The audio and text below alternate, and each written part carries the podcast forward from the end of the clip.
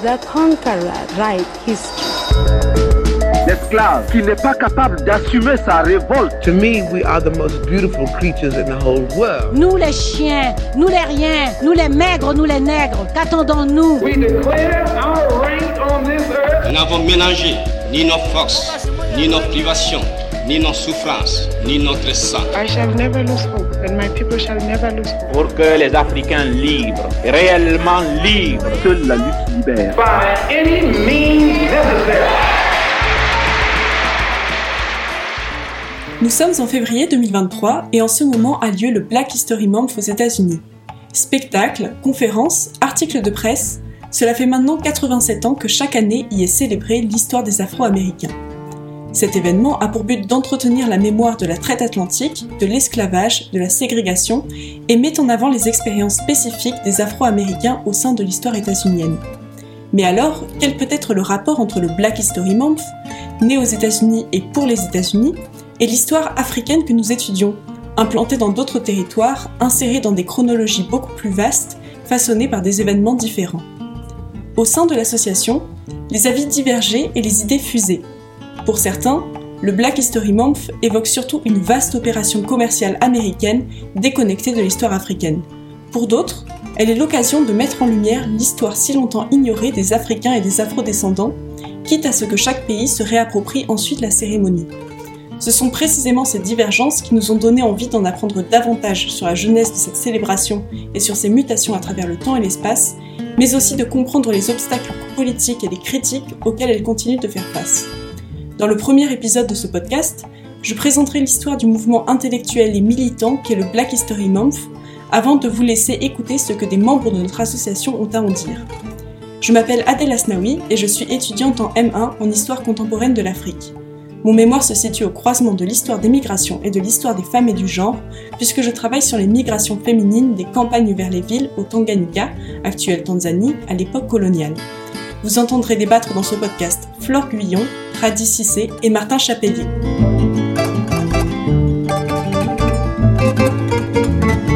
Moi, c'est Radi Cissé. Euh, mon mémoire de M1, euh, c'est une tentative d'historiciser euh, l'hypersexualisation euh, des personnes noires. Du coup, je fais un bond dans le temps. Euh, J'étudie le livre d'un anthropologue euh, qui est très peu connu qui s'appelle Denis Pierre de Pédral. L'ouvrage s'intitule La vie sexuelle en Afrique noire. Et j'essaie de, enfin de, euh, avec ce livre, de retracer un peu les préjugés euh, sur l'hypersexualisation des personnes noires. Voilà. Et moi, du coup, je m'appelle euh, Flore Guyon et je travaille sur euh, le mythe de Amina de Zaria, donc des cités Aoussa, donc actuel euh, Niger. Et j'étudie en fait euh, comment elle a été mythifiée euh, dans la culture et le paysage actuel euh, nigérian. Moi, c'est Martin Chapelier. Euh, je travaille sur le, statut des princes marchands sur la côte du, Ghana au début du XVIIIe siècle. Et en fait, euh, savoir un peu quel était leur, statut, leur relation avec les Européens. Et je fais un focus tout particulier sur le- fort brandebourgeois qui a été occupé par un des princes marchands de la côte et qui a été occupé pendant 20 ans. Et ce prince marchand a réussi à, repousser les tentatives de monopole euh, des Hollandais et des Anglais. Le noir ne sait pratiquement rien de son histoire et ses amis ne lui permettent pas de la connaître. Mais si une race n'a pas d'histoire, si elle n'a pas de tradition digne de ce nom, elle devient un poids négligeable dans l'histoire universelle de la pensée et elle court le risque d'être exterminée. Voilà ce qu'affirme l'historien états-unien Carter Woodson dans un pamphlet de 1936 destiné à promouvoir la toute première Negro History Week qui se déroule lors de la deuxième semaine du mois de février 1936 aux États-Unis. Ancêtre de ce qui deviendra en 1970 le Black History Month, cette semaine est lancée par l'ASALH, Association for the Study of African American Life and History, une association fondée par Carter Woodson et par le pasteur afro-américain Jesse Morland en 1915, dans l'objectif de soutenir la recherche en histoire portant sur les Afro-Américains. Il crée d'abord une revue académique, qui existe toujours aujourd'hui sous le nom de Journal d'histoire afro-américaine, afin d'offrir un espace d'expression et des moyens de publication aux universitaires noirs travaillant sur l'histoire souvent méprisée des Afro-Américains. Il déplore en effet la marginalisation des expériences des Noirs américains dans l'enseignement de l'histoire et veulent faire émerger une conscience de la richesse de leur culture. Ces initiatives sont cependant loin d'être suffisantes pour faire connaître au grand public l'histoire des Afro-Américains, Et c'est pourquoi l'ASALH lance en 1936 la Negro History Week, qui se donne pour but de mettre en relation les institutions, les acteurs et les actrices du monde scolaire et intellectuel. Elle est l'occasion d'organiser des conférences en partenariat avec les universités ou les bibliothèques.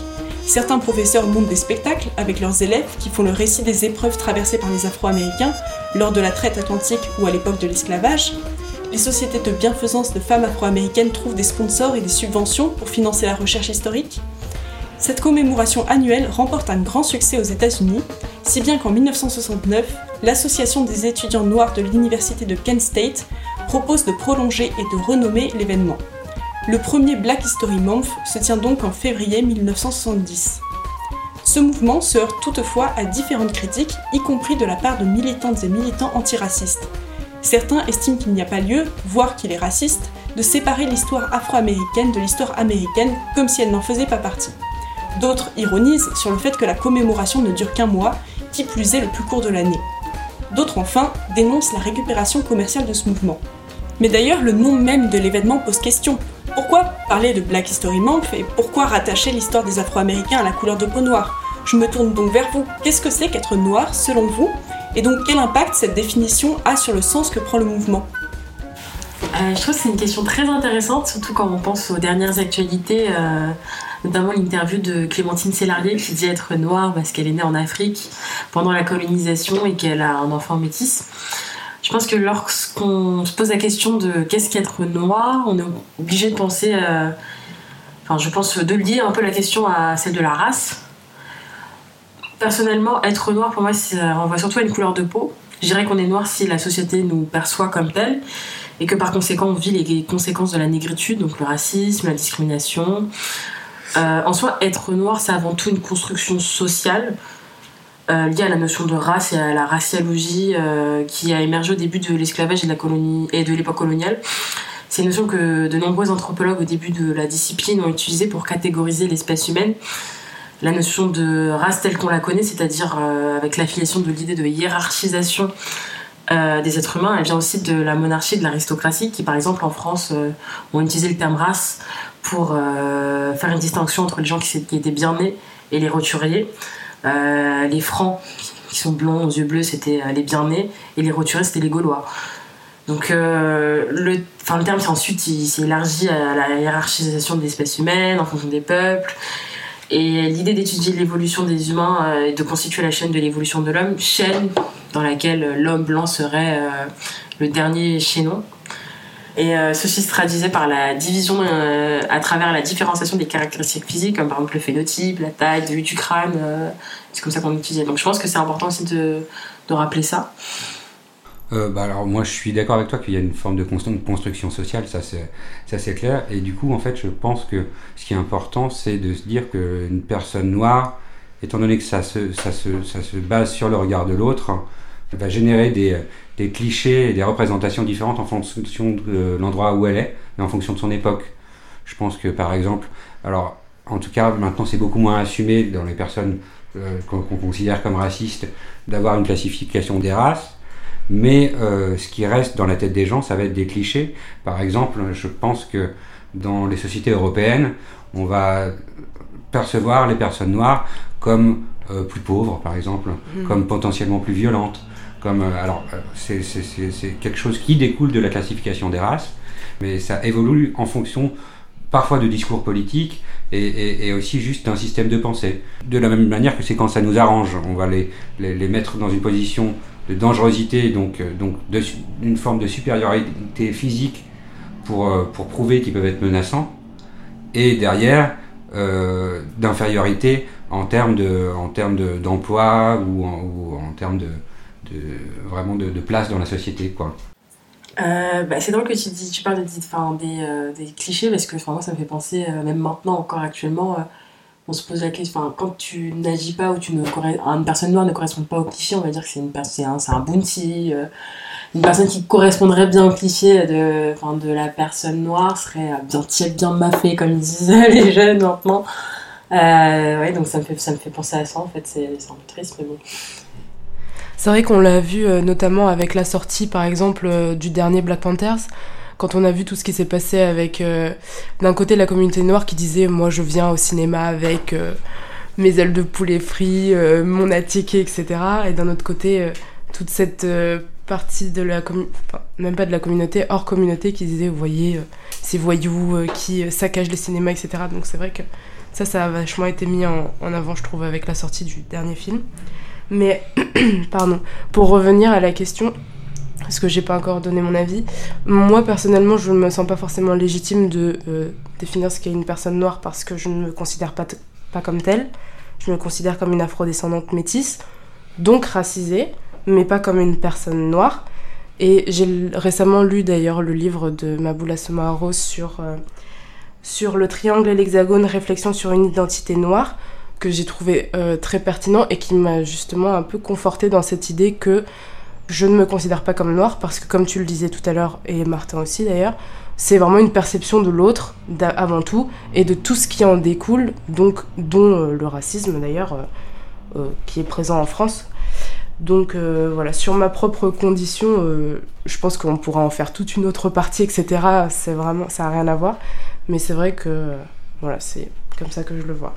Pour rebondir sur ça, je, me demande, est-ce qu'on se pose en Afrique vraiment la question de qu'est-ce qu'être noir? Est-ce que c'est pas une question qui est très. euh, enfin, qui est plus liée au diaspora, finalement? Parce qu'on vit dans une société où bah, on, est minoritaire. Et est-ce que dans un, dans un continent, il y a des pays où on est la majorité noire, on n'a pas vraiment forcément à se poser la question de qu'est-ce que c'est qu'être euh, nous-mêmes? Mm. Mais je pense que, alors certes, euh, mais il y a aussi quand même tout, tout ce truc de idéalisation de la couleur euh, blanche. On le voit notamment dans les mythes fondateurs, donc là où, dans, dans mon sujet par exemple, où on, rappro- on, on rapporte euh, le mythe fondateur à euh, Bagdad, tu vois.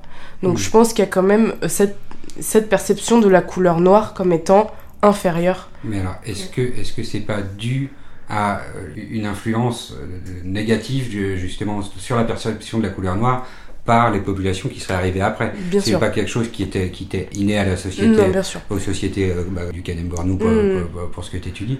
Donc je pense que ça c'est et c'est quelque chose. Ton regard, il évolue vraiment en fonction de c'est ce qu'on disait tout à l'heure des influences que tu vas avoir. J'ai l'exemple d'un copain qui est né en Gambie et il me disait que lui, il est arrivé à 5 ans en Suède et parce qu'il était en minorité totale à l'endroit où il habitait, euh, il, il me racontait que finalement, les clichés que, que les personnes blanches vont avoir sur les personnes noires, il a fini par, par en hériter également et se dire que quand, quand il se balade dans la rue, s'il croise un groupe de jeunes et noirs, il va se sentir potentiellement menacé Mm. alors qu'il a la même couleur de peau qu'eux. C'est Mm. pas le cas de tout le monde évidemment, mais c'est je pense que l'endroit où tu es influe énormément sur, sur ta manière de percevoir les autres.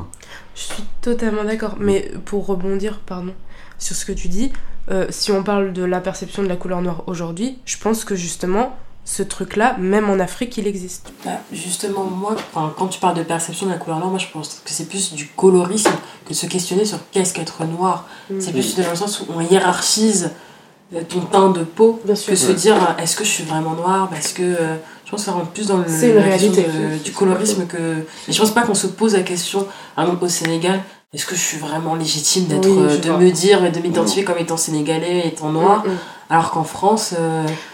Euh, C'est peut-être plus un problème de diaspora, effectivement, euh, sur la crise identitaire euh, Ouais, relative à la couleur de peau. Je suis complètement d'accord. Faisant partie moi-même de la diaspora, j'ai cette crise identitaire, en plus métisse, donc light skin, enfin, ça part en cacahuète, donc c'est vrai que. Bah dis-toi que enfin, moi je suis, enfin, je suis noire foncée, sénégalaise, typique, pourtant j'ai quand même eu cette crise d'identitaire. Se faire Bien appeler sûr. Bounty parce que soi-disant t'écoutes pas de rap ou. euh, Mm. Mais je pense que ouais, c'est quelque chose qui est très propre bah, au diaspora finalement. Mm. Et que même euh, aux États-Unis aussi, c'est pour ça aussi que le Black History Month euh, existe parce qu'ils ont la nécessité de trouver, euh, de, de se créer une identité. Mais alors, vraiment, le livre de, de Maboula Soumaoro est vraiment, je pense, à lire. Parce que justement, ça traite vraiment de cette question.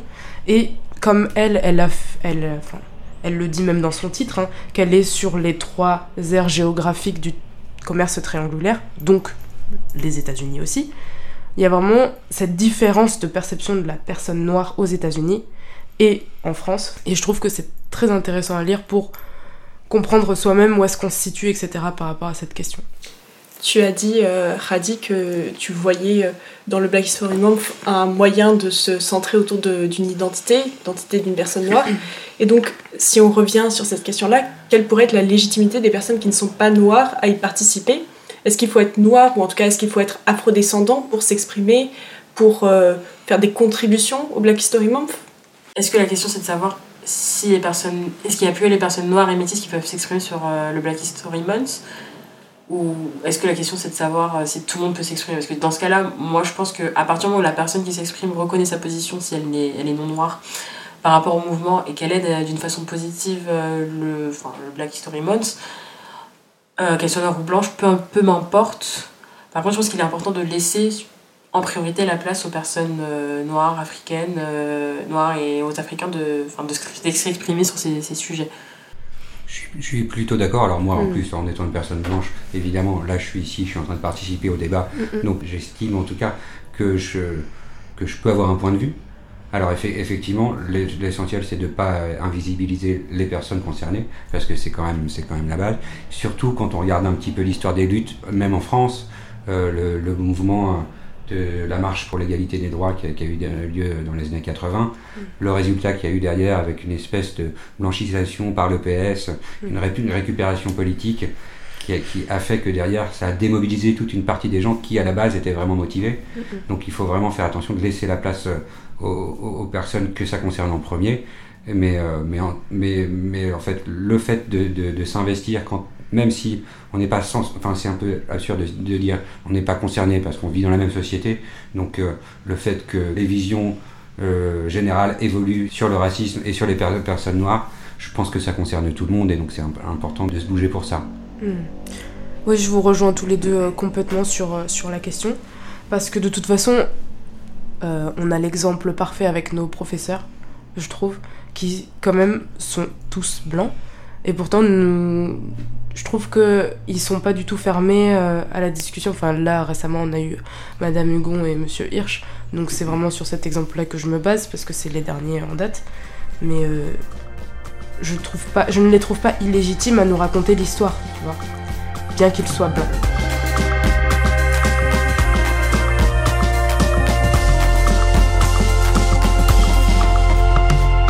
La popularité du Black History Month conduit ensuite à son exportation à l'étranger, en Europe dans un premier temps, ce qui peut sembler curieux au regard du lien étroit entre celui-ci et l'histoire nationale des États-Unis.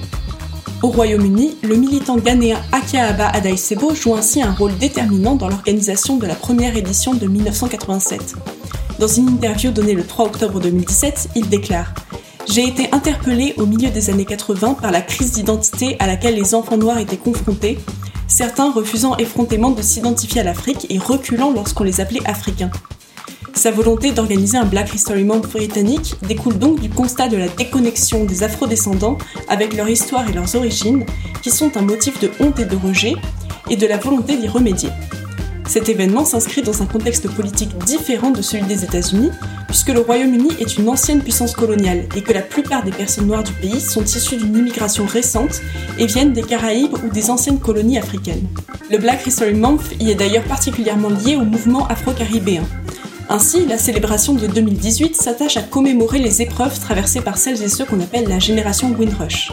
Ce nom fait référence à un bateau, l'Empire Windrush, qui en 1948 débarque en Angleterre avec à bord 492 immigrants venant de Jamaïque et de Trinidad et Tobago. Ils font partie des premiers parmi les centaines de milliers d'Afro-Caribéens qui s'installent ensuite dans le pays où ils font face au racisme, à des formes de ségrégation et à une grande précarité. En France, la mise en place du Black History Month est plus tardive et rencontre davantage d'obstacles.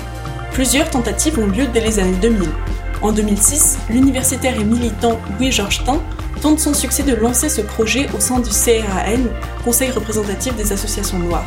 Puis en 2012, l'historienne Maboula Soumaoro cofonde l'association Black History Month qui organise annuellement les journées Africana pour promouvoir l'histoire et les cultures issues de la diaspora noire.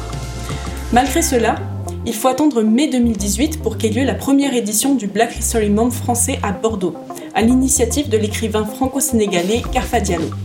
Le choix de ce lieu est fortement symbolique, puisque le port de Bordeaux était un haut lieu du commerce triangulaire au XVIe et XVIIe siècle, d'où ont été déportés environ 150 000 esclaves noirs vers l'Amérique, et l'événement s'inscrit donc dans la tradition du Black History Month états-unien qui consiste à entretenir la mémoire de l'esclavage et de la traite.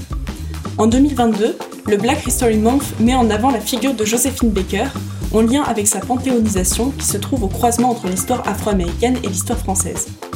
Mais cet événement demeure loin d'être aussi populaire en France qu'aux États-Unis. Cela peut s'expliquer par les réticences d'une partie des universitaires et de la classe politique à l'encontre d'un événement qui met selon eux en danger l'universalisme républicain dont ils se réclament. Le Black History Month, parce qu'il revendique l'histoire des Noirs, est perçu comme une manifestation de communautarisme. Louis Georgetin affirme à ce sujet en 2015 Ce n'est pas le moi à proprement parler que les gouvernements rejettent, mais plutôt la cause noire en elle-même.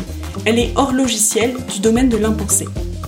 Mais on peut également se demander pourquoi la population française, et notamment les personnes noires, ne sont pas davantage sensibles à l'organisation de cette manifestation.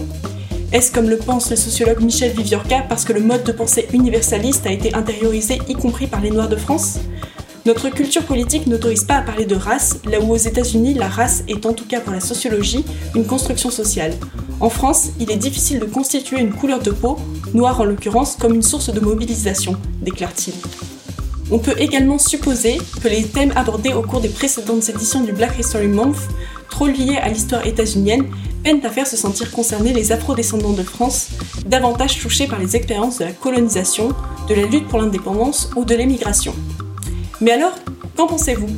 Pouvez-vous envisager un Black History Month aussi médiatisé en France qu'il l'est par exemple aux États-Unis? Quelle réaction politique peut-on escompter? Selon vous, à quoi pourrait globalement ressembler un Black History Month à la française? Moi, je pense qu'il y a grand tabou en France sur tout ce qui concerne euh, les questions de racisme, la place des personnes noires dans la société occidentale française.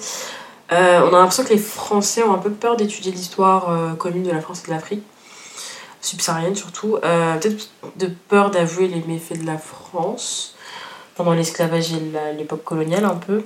En plus, il y a aussi une idée encore bien montrée en France que la colonisation, c'était c'était euh, une action salvatrice pour le continent africain, euh, que sans la colonisation, euh, l'Afrique ne serait pas ce qu'elle est aujourd'hui. je pense que ce discours aussi reflète beaucoup bah, les mentalités françaises encore présentes et la façon dont le pays a d'aborder l'histoire de l'Afrique. Par exemple, on peut prendre les, souvent quand on entend l'Afrique dans les histoires en France, comme moi, c'était avec les tirailleurs sénégalais, qui sont pas tous sénégalais d'ailleurs. On met un peu tout euh, dans le même bol, euh, on fait pas trop de différence. Puis il y a l'idée aussi que euh, l'histoire de l'Afrique, c'est l'esclavage et après l'esclavage. Mais avant, il y avait plein de choses quoi. Ouais, je suis d'accord. En fait, je pense que le tabou, il y a une, on, associe, alors surtout quand on parle de l'esclavage, étudier l'histoire, essayer de comprendre les causes, les causes et comment ça s'est passé, à une forme de culpabilité. Et donc c'est ça qui fait un peu peur, enfin qui fait carrément peur même euh, aux, aux sociétés françaises, je pense. Donc on préfère étudier, quand on parle de questions noires, euh, on préfère, on va tous applaudir un biopic sur Nelson Mandela, ça y a pas de problème. Martin Luther King, il n'y a pas de problème. Si on faisait un, un biopic euh, du résistant d'Elgrès euh, en Guadeloupe euh, qui s'est fait qui s'est fait sauter euh, plutôt que plutôt que d'être pris par les forces euh, les, forces françaises, ça ça poserait plus de problème parce que on, remettrait en question notre euh, no- notre notre statut et, et poten- potentiellement on aurait peur d'être d'être accusé d'être responsable de ça. Alors que c'est pas comme ça que ça fonctionne c'est l'histoire. On essaye de comprendre c'est tout. Pour rebondir justement sur cette approche cinématographique de la France, on voit bien la polémique qu'il y a eu avec euh, le film de Omar Sy. Hmm. Je veux dire, tout ce qui a été ressorti par rapport au sujet, par rapport à la manière dont ça a été fait, etc. L'accueil du public français et des médias aussi, surtout. Il y a un problème. Il y a, alors il y a un problème je pense que le film en lui-même je crois que les résultats ont été très bons donc Oui. le public français Oui, oui, oui. en l'occurrence je, je pense pas qu'il soit qu'il soit contre contre ça surtout que surtout que c'est aussi une, une enfin une histoire de, de, de vie tirailleur. C'est c'est pas forcément je suis pas sûr que le film soit spécialement à charge en plus. Mais euh, mais euh, mais ce qu'on n'aime pas par contre c'est que c'est que c'est qu'une personne noire vienne euh, donner son avis sur euh, sur la politique française. Ça par contre euh, normalement les personnes noires do- doivent dire merci parce que elles sont censées être plus redevables qu'une autre personne, ce qui, ce qui n'a aucun sens. Euh, je rajoute aussi que souvent, quand on aborde l'histoire, en tout cas l'histoire commune entre la France et l'Afrique, et qu'on aborde certains sujets dans, de cette histoire, c'est tout de suite on crie au wokisme, le mot qui est apparu dans les bouches des médias en, France. Et c'est très parce que déjà c'est un terme qui voulait juste dire c'est s'ouvrir la pensée et s'éveiller sur des sujets qu'on que dix ans, dix ans auparavant on n'aurait pas forcément tenté de comprendre. Mais oui, euh, souvent, c'est euh, l'histoire, une fois qu'on aborde certains sujets, bah, que ce soit l'esclavage, fait, souvent c'est lié aussi, comme je disais, aux méfaits euh, de la France, et pourtant c'est un fait, qu'il y a des choses qui ont été faites qui, qui n'auraient pas dû, mais c'est comme ça, c'est l'histoire, et même en Afrique, il y a des choses qui ont été faites qui n'auraient pas dû, et ainsi de suite. Mais a l'impression qu'ils ont du mal à accepter qu'il faut absolument pas passer pour les méchants, et que passer, si on a été méchant dans un moment dans le passé, on est forcément euh, mauvais maintenant encore ou euh, on est raciste et ils n'ont pas envie de moi c'est comme ça que je le vois qu'ils n'ont pas envie forcément que la France passe pour euh, un pays raciste alors que c'est je pense en esquivant toutes ces questions et en esquivant toutes ces parties de l'histoire commune entre la France et l'Afrique on peut pas évoluer, s'interroger de la bonne façon et on reste finalement dans les mêmes clichés mm. et les mêmes discriminations à l'encontre des personnes noires. Ce qui est effrayant, c'est qu'on devrait avoir on a, on a petit à petit, ça a pris, ça a pris peut-être presque 60 ans, hein, mais on a réussi à faire un travail de mémoire sur l'Holocauste et, sans, sans forcément qu'à chaque fois qu'on parle d'Holocauste, il n'y a aucun moment où, où, vraiment le, sentiment des gens c'est on est entièrement responsable. On a, enfin, euh, c'est important de surveiller la façon dont on perçoit l'autre. Donc, en l'occurrence, on perçoit les juifs parce qu'on n'a pas envie que ça se répète. Mais à aucun moment, c'est perçu comme une façon de pointer du doigt. Et on devrait essayer de calquer ce modèle-là, de travailler la mémoire sur ce modèle parce que, en tout cas, il y a des choses à améliorer, bien sûr, mm. mais, mais, mais, ça a l'air de mieux se passer. Mm. Et, alors, c'est à se poser la question de pourquoi on n'est pas capable de faire ce travail-là de, de, la même façon. Mais dans cette perception aussi, euh, enfin, je pense qu'il y a une différence parce que justement, euh, dans le livre, encore une fois, de Maboula Somaro, elle parle parce qu'elle, elle l'a mis en place en France, euh, le mm. Black History Month. Euh, elle en parle de l'accueil de, la France par rapport à ça et euh, vraiment on parle de communautarisme. En France, il n'y a pas de race, une seule et même race, les humains, et on ne voit pas les couleurs, on ne voit pas les différences. Ce qui c'est aussi un problème, vraiment. Et, euh, et du coup, dès qu'il y a un mouvement dans ce sens-là, tout de suite, communautarisme. Justement, dans l'universalisme, ça fait penser à Jane Elliott, qui avait fait une expérience euh, avec les personnes qui ont des yeux bleus et les personnes qui ont des yeux marrons pour les mettre dans la peau d'une personne noire qui vit euh, la discrimination dans tous les jours. Et euh, elle disait que, bon, c'est aux États-Unis, hein, que on parlait de melting pot, donc je pourrais traduire ça un peu comme de l'universalisme, et que au lieu d'utiliser ce terme-là, on devrait essayer de voir les choses comme un grand, une salade on met du maïs, des tomates, on n'essaie pas de faire en sorte que tout soit pareil, on accepte toutes les différences et toute euh, la diversité de la salade et on la mange comme ça. quoi. C'est vrai que j'ai eu un cours, euh, parce que je suis partie en Finlande en Erasmus, et ils ont beaucoup de cours sur ça, sur, qui parlent de ce genre de choses, sur l'assimilation des, immigrés, etc. Et c'est vraiment, ce, terme melting pot est vraiment à condamner. Quoi. Mhm. Parce que c'est vraiment ce truc de on voit aucune différence il euh, n'y euh, a pas telle et telle culture qui se laisse vivre et qui cohabite. C'est vraiment euh, tout le monde à la même enseigne. et c'est. je pense que ça part d'un peu presque. Mais ouais, c'est un peu déshumanisant et aussi bah, se dire qu'on est tous égaux, enfin c'est faux. Il y en a qui sont grands, il y en a qui sont petits, mm. c'est comme ça, mais il faut juste. Bah, on vit avec quoi. Oui, moi j'ai la couleur de peau noire, toi t'es plus clair, lui il est blanc. Mm. C'est comme ça quoi.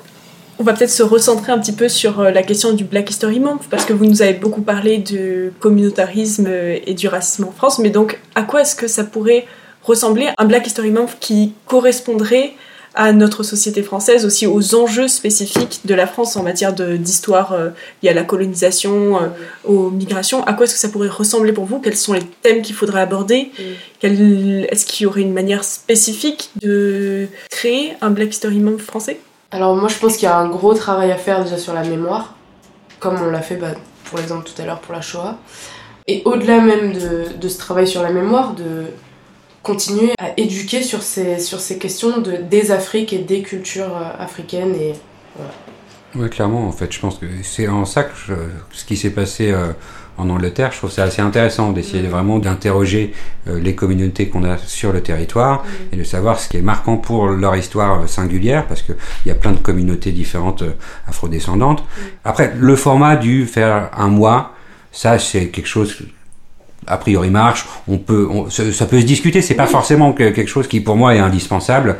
Ça peut être distillé à, à, à différents moments. Ce qui est important, c'est de parler d'histoire et d'histoires de personnes afrodescendantes parce qu'elles sont complètement invisibilisées de, de notre imaginaire Mm. et ce qui fait que du coup on reste sur des clichés qui ont été ceux des générations pré précédentes alors que enfin ne serait-ce qu'en en faisant nos études on se rend compte qu'il y a beaucoup plus de choses à raconter une complexité bien plus importante et, et, et, et je pense que tout le monde bénéficierait à connaître plus l'histoire de ces différents territoires. Alors moi euh, le Black History Month juste l'appellation Black History Month euh, moi, je m'identifie pas comme une personne. Euh, je suis noire, mais je m'identifie pas comme étant une personne noire. Je m'identifie plus comme étant une femme euh, sénégalaise née en France déjà. Et j'ai l'impression que le fait qu'ils utilisent justement cette l'appellation black et non pas africaine, bon déjà ça vient des États-Unis donc je comprends, mais que aux États-Unis on a ce besoin de rechercher son identité et qu'on se, que les Afro-Américains du coup euh, s'identifient à leur couleur de peau et c'est comme ça qu'ils fonctionnent. Alors qu'en Afrique, bah, moi quand je rencontre d'autres d'autres personnes euh, d'Afrique subsaharienne, on me dit ah t'es sénégalaise, euh, t'es wolof, euh, on s'identifie plus par notre pays, notre, notre culture, notre ethnie peut-être. Donc déjà j'ai un problème avec cette appellation et je trouve que ça crée un décalage justement avec Enfin bon, c'est pour ça aussi que je, je me sens pas concernée par le sujet. Quand on dit Black History Month, je pense absolument pas euh, à moi. Je pense vraiment aux États-Unis et encore moins à l'Afrique en fait. Effectivement, aux États-Unis, ce qui est particulier, c'est que finalement, dans, dans les, appellations, maintenant, on dit, euh, les, ils disent African American. Mm. Alors, donc, ça devrait prendre un peu plus de place, et je pense que c'est possible que ça prenne un peu plus de place, parce qu'ils ont aussi euh, de, de, plus en plus euh, d'immigration qui vient directement du continent, et qui vont aller dans, dans certaines écoles, ou en tout cas qui vont se mélanger. Mm. Et donc, peut-être qu'il y aura un apport de cette nouvelle vague d'immigration. Alors après, leur identité, euh, c'est devenu à, à force, c'est une identité forcée parce qu'ils ont été déportés de force, Mm. mais euh, c'est devenu, tu vois, une forme de, de créolisation, comme, comme, comme, le dit, comme le dit Glissant sur, euh, au, au, niveau de la Caraïbe. Et donc ça, ça, crée une identité à part entière. Alors effectivement, l'appellation, enfin, il se base sur la couleur de peau. Mais je pense que c'est un peu plus complexe que ça. Oui. Il y a des apports africains, et puis effectivement, il y a, il y a eu le fait d'avoir été euh, éloigné et coupé, coupé du continent pendant, euh, pendant autant d'années. Ça, ça, ça, ça, crée une identité multiple. Et puis même, je pense que pour revenir sur la question de, du Black History Month en France, c'est tout à fait possible de se réapproprier cette, app cette appellation. Et au-delà de se réapproprier juste l'appellation, complètement le, le, le, le, principe, le mouvement. Quoi. Mmh. Parce que ça peut complètement servir la diaspora. On peut, on peut pas démentir. Quoi. Bah, en fait, le problème, c'est qu'est-ce qu'on aborderait? Enfin, moi, si on a un Black History Month en France, à quoi euh, je pense immédiatement, au niveau historique en tout cas, serait de parler de l'intégration des, des immigrés mmh. en France, mmh. en priorité. Et parce qu'en fait, euh, à part, mis à part euh, l'histoire des tireurs sénégalais, comme je disais, euh, on parle pas trop de. Après, il se passe quoi les tireurs sénégalais, sénégalais une fois qu'ils sont, enfin, qu'ils sont allés combattre en Europe Ils font quoi? Et ceux qui sont revenus, qui se sont installés possiblement, et après. parce que vraiment, je pense au-delà du sujet, c'est plus le principe, parce que tu le vois se faire en France? Parce que c'est vrai que toi, t'es la plus réticente à ce, à ce, à ce, ce principe de Black History Month. Est-ce que toi tu vois l'intérêt dans le mettre en place en France? Bah, je pense que plus. Parce que moi je, je parle en tant qu'africaine plus que, que juste une personne noire, je dirais. Et je pense que ce sera plus légitime pour les, pour les Antillais euh, de se réapproprier cette, euh, le Black History Month que pour moi, euh, fille d'immigrés. mm. Je pense que c'est aussi pour ça. Enfin, moi il y a un gros décalage parce que. Mm on va dire un anti un guadeloupéen euh, il est français quoi mm -hmm.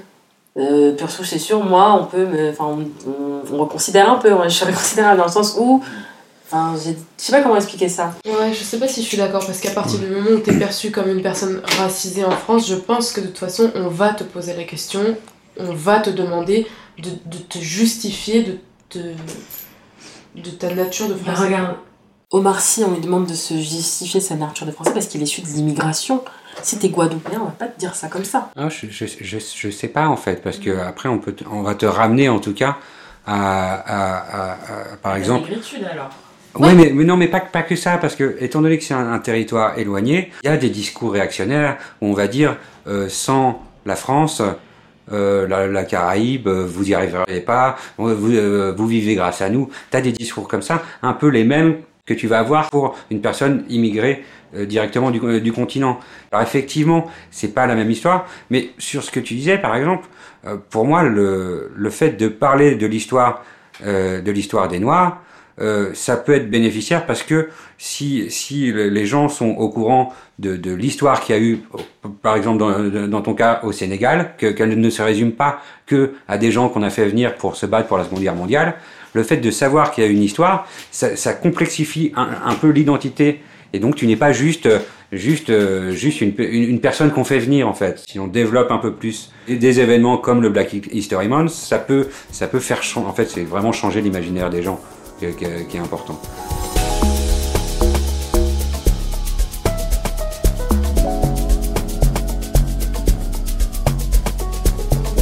Le décalage avec les thématiques abordées par le Black History Month états-unien est sans doute encore plus important quand on se tourne vers les Africaines et Africains eux-mêmes. Ils héritent aujourd'hui davantage des conséquences de la colonisation que du commerce triangulaire, et par ailleurs, la construction d'une identité autour de la couleur de peau noire est moins pertinente dans des pays où les personnes noires sont majoritaires. Cela explique pourquoi cette célébration ne s'est implantée que très récemment sur le continent africain et ne concerne encore qu'une poignée de pays. C'est en effet à l'initiative de l'universitaire et militante guadeloupéenne Mélina Seymour que sept pays d'Afrique mettent en place une première édition du mois de l'histoire des Noirs en Afrique en février 2020. Son ONG Africa Mundo coordonne l'action des associations universitaires, institutions culturelles et autorités politiques du Bénin, du Burkina Faso, du Cameroun, des Comores, de la Côte d'Ivoire, du Sénégal et du Tchad. Même si elle revendique une filiation avec le Black History Month états-unien, la commémoration est renommée dès 2021 Mois de l'histoire de l'Afrique et de la diaspora pour rappeler son objectif premier, à savoir promouvoir l'histoire du continent africain vue par des Africains et des Afro-descendants. La version ivoirienne de l'événement prend d'ailleurs le nom d'Ivoire Black History Month et cherche surtout à mettre en avant l'histoire du pays et à susciter un sentiment d'appartenance à un passé commun, par exemple en prenant pour thématique en 2022 les figures ivoiriennes de la résistance à la colonisation. Je vous laisse donc débattre autour des questions suivantes. Quelle est la place des Africains dans le Black History Month? Quel peut être l'intérêt d'un mois de l'histoire de l'Afrique à l'échelle du continent, alors que d'un pays à l'autre, l'histoire est radicalement différente? Y a-t-il une histoire des personnes noires ou y a-t-il plusieurs histoires? Euh, moi, je trouverais intéressant le fait que euh, chaque pays ait euh, un Black History Month avec une date et une appellation adaptée pour qu'on on mette en lumière en fait l'histoire du pays en particulier. Je pense qu'en tout cas, ça serait euh, la, la notion serait pas la même. Ça serait pas un Black History Month, ça c'est Mm. sûr. Euh, essayer de, de faire un, un mois de l'histoire de l'Afrique comme euh, Mélina Seymour Mm. a organisé. Mais euh, en, en tout cas, l'intérêt, je pense, c'est d'avoir une idée qui se repose un peu sur sur les discours panafricains. Je pense que ça devrait par, plutôt partir dans, dans cette direction-là, Mm. plutôt que que se reposer sur une identité noire qui effectivement euh, se pose un petit peu moins sur le sur le continent africain. Ouais, vraiment une réappropriation, pardon, de, du, du mouvement quoi. C'est le problème, c'est l'histoire générale, parce que même si c'est, on partage une histoire commune, l'Afrique, euh, c'est quand même plein de... L'Afrique subsaharienne, c'est 47 pays, quoi. Oui, bien sûr. Donc, euh, à moins que chaque pays se réapproprie ce qui se passe sur son territoire même, je vois pas l'idée d'avoir, enfin, de parler d'une histoire vraiment qui est commune comme ça. Parce que, à part, mis à part l'esclavage, enfin, je sais qu'il y avait les empires et tout, mais en général, surtout en Occident, on généralise, on réduit ça à, à partir de l'esclavage, après l'esclavage.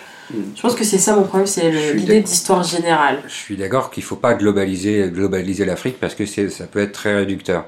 Après, il y a des mouvements po- politiques pour lesquels euh, pour lesquels ça peut être important d'avoir une forme d'unité des nations africaines entre elles, parce que parce que c'est comme ça qu'elles seront plus fortes et qu'elles permettront euh, au, au, continent de rayonner. Alors effectivement, dans la façon dont tu procèdes pour organiser un événement comme euh, le Black History Month, tu peux pas faire l'histoire de l'Afrique en règle générale. On, on est complètement d'accord là-dessus. Ouais. Peut-être plutôt mettre à l'honneur les histoires euh, des pays africains et que dans, du coup le Black History Month, enfin, si j'aime pas cette appellation, serait plus un moyen de ouais, de mettre en avant l'histoire des différents pays euh, du continent africain. Voilà, et après, dans ce cas-là, est-ce que aussi on considère genre, le continent africain dans son entièreté, donc aussi les pays du Maghreb, ou est-ce qu'on parle que de l'Afrique subsaharienne alors dans ce cas-là? Si on se repose à la base sur l'identité noire quand même, même si elle n'a elle, elle, elle a pas les mêmes définitions en fonction des pays, euh, les pays du Maghreb, ils ont une identité noire aussi, en fait. Il y a des, il y a des populations noires. Enfin, à l'origine, il y avait peut-être même un peu plus de populations noires. Ça a évolué en fonction des mouvements de population. Donc, il faut, ça serait, je pense, ça serait une, une, une mauvaise idée de, de, les exclure totalement. Je pense que, je pense que après, il faut, il faut vraiment que chaque pays l'interprète à sa manière mais dans une, une, une volonté de, de, connaître aussi les autres pays du continent finalement parce que parce que sinon euh, c'est juste faire l'histoire de son pays et ça ça je, alors il y a quand même une histoire commune qui, est, qui a été imposée qui est par la colonisation ou par euh, par le par l'esclavage aussi en fonction des, des, des, zones géographiques et donc qui relie ces pays les uns les uns avec les autres et, et, et donc derrière ça c'est vrai ça serait vraiment ça, ce genre de problématique à mettre en débat. Parce que enfin, moi, euh, j'aimerais bien justement qu'on. Enfin, je sais que l'esclavage c'est euh, quelque chose de très important dans l'histoire de l'Afrique, mais justement j'aimerais bien qu'on sorte de cette idée que bah, l'histoire de l'Afrique se résume à ça aussi. Bien sûr. Pour moi, l'histoire de, de l'esclavage, c'est avant tout l'histoire des personnes qui ont été déportées. Mm -hmm. Alors effectivement, il faut aussi, c'est des sujets qui sont, qui sont plutôt tabous, c'est euh, l'implication des populations africaines dans, dans l'histoire de la traite, mm -hmm. pas forcément de la traite transatlantique en fait, juste de, de, de la traite sur place, de, du statut de l'esclave dans, dans chaque société africaine, qui n'est pas forcément le même à chaque fois, mais euh, ça ne peut pas être forcément central, ça c'est vraiment plus central pour les populations déportées. C'est important que ça, ça, fasse partie du débat, mais, euh, mais, mais, mais non, non, je, je, effectivement, l'histoire de l'Afrique ne se, se, résume pas du tout à, à ça. Il y a une, une grande histoire avant, il y en a eu aussi après. Et, et donc c'est important d'en parler et je pense qu'on n'en parle sûrement pas assez. Bien sûr. Il y a justement peut-être un intérêt dans le fait de parler d'histoire de l'Afrique et moins d'histoire nationale par rapport à l'étude de l'histoire médiévale et moderne où en fait les frontières à l'époque médiévale et moderne des royaumes n'étaient pas du tout les mêmes mmh. euh, que les frontières nationales qu'on a aujourd'hui et qui en fait recouvrent plusieurs pays euh, mmh. aujourd'hui. Je sais pas ce que Tout vous en pensez. Je pense qu'un Black History Month ou African History Month selon l'appellation qu'on veut lui donner, qui correspondrait bien à, à, à du coup au continent, euh, au continent africain, ça serait vraiment quelque chose qui, ouais, qui remet, euh, qui redore un peu l'histoire euh, passée et euh, plus récente aussi de de, de, du continent africain, quoi. Qu'on se, oui, encore une fois, qu'on se limite pas à l'histoire qu'on connaît, de l'esclavage. Bien sûr, non, c'est pas du tout. Mais du coup, oui, remettre en. Moi, je verrais un bon. Un... Je trouve que ce serait une bonne idée, juste un Month qui permet de parler justement des meurtres du Mali. Mais ce serait complètement le but, en fait. Mm. Ce serait complètement le but. Quand on voit ce qui est fait aujourd'hui en Afrique, avec, euh, comme on a dit dans la présentation, euh, enfin, comme Adèle a expliqué en introduction, euh, Aujourd'hui, on ne parle pas d'un Black History Month états-unien en Afrique. Non, non. On parle du, complètement d'une réappropriation du mouvement pour mettre à l'honneur, bah, par exemple, euh, Meina Seymour qui l'a fait dans plusieurs pays. La dernière fois, dans son échange avec Amamazama, euh, il y a une intervention de euh, Christelle Panou qui s'occupe justement du Black History Month au Togo à partir de Africa Mundo, l'association de ouais, Meina Seymour. Et eux, par exemple, ils, ils le font en octobre. Mmh. Parce que ça a un, rapport avec l'histoire du pays, etc. Euh, L'Ivoire Black History Month qu'on a mentionné aussi en introduction, enfin, on parle pas du tout d'un mouvement euh, de copier-coller le, le, les États-Unis, c'est vraiment une réappropriation. Je mets vraiment un point d'honneur sur ce terme. Parce que c'est ce dont on parle et c'est ce que moi je, je, veux promouvoir aussi parce que je pense que c'est important, bien que l'histoire de l'Afrique soit importante à étudier toute l'année, je trouve ça dommage de laisser passer une opportunité qui mettrait en lumière, ne serait-ce qu'un mois, cette histoire de l'Afrique. Et même, on, on voit aussi aux États-Unis de plus en plus de gens qui veulent se rapprocher de leurs ancêtres africains et qui du coup mettent vachement à l'honneur cette histoire de l'Afrique. Mm. On, a des, on a une multitude de comptes aujourd'hui sur les réseaux sociaux, TikTok, Instagram et j'en passe, des blogs, des, des vidéos YouTube euh, qui parlent beaucoup de ça et qui justement prennent le Black History Month comme euh, point de départ pour euh, rappeler, exactement, bien qu'il ne fasse pas partie des États-Unis. Enfin, Mm. On a Grandeur Noire en France, euh, des, des, des contes comme ça qui, sont, qui mettent à l'honneur l'histoire de l'Afrique, et aussi l'actualité africaine. hein. Et je pense qu'il faut pas penser que euh, on cherche à faire un Black History Month états-unien euh, en Afrique et parler que de l'esclavage, même s'il y a cette histoire commune, on va pas. Ah, c'est surtout Black, Black History Month, quand on y pense, euh, enfin, c'est les États-Unis, et quand on y pense aussi, ça ramène. Enfin, moi, en tout cas, moi, je, ça me pas. Enfin, c'est l'esclavage qui me Mm. sort à l'esprit. C'est sans doute le cas de la majorité. hein. Moi, c'est pas mon cas parce que du coup, je suis beaucoup d'influenceurs euh, africains et euh, de la diaspora qui font le Black History Month et qui ne parlent pas du tout des États-Unis. C'est vrai que quand on a eu la discussion pour pouvoir faire ce podcast, j'ai trouvé ça même étonnant que tu trouves que ce soit juste ça. Tu vois Mm. Parce que moi, c'est pas du tout comme ça que j'ai appris l'existence du Black History Month.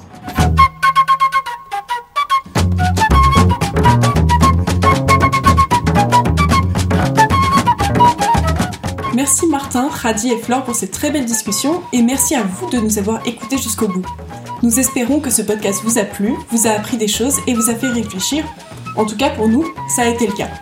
Nous sommes aussi très fiers de vous annoncer que dans le prochain épisode, vous entendrez Mélina Seymour, la coordinatrice et organisatrice du mois de l'histoire de l'Afrique et de la diaspora sur le continent africain, qui a accepté de répondre à nos questions. On a très hâte de l'écouter nous parler de son parcours et nous donner son avis sur la manière dont est étudiée et commémorée l'histoire africaine. Alors suivez-nous sur Instagram et Twitter pour savoir quand les prochains podcasts sortiront et pour vous tenir au courant des événements que nous organisons avec l'association. N'hésitez pas non plus à partager notre travail et à nous faire part de vos retours. Enfin, un très grand merci à Ryan pour nous avoir prêté son matériel qui nous a permis d'enregistrer ce podcast. À très bientôt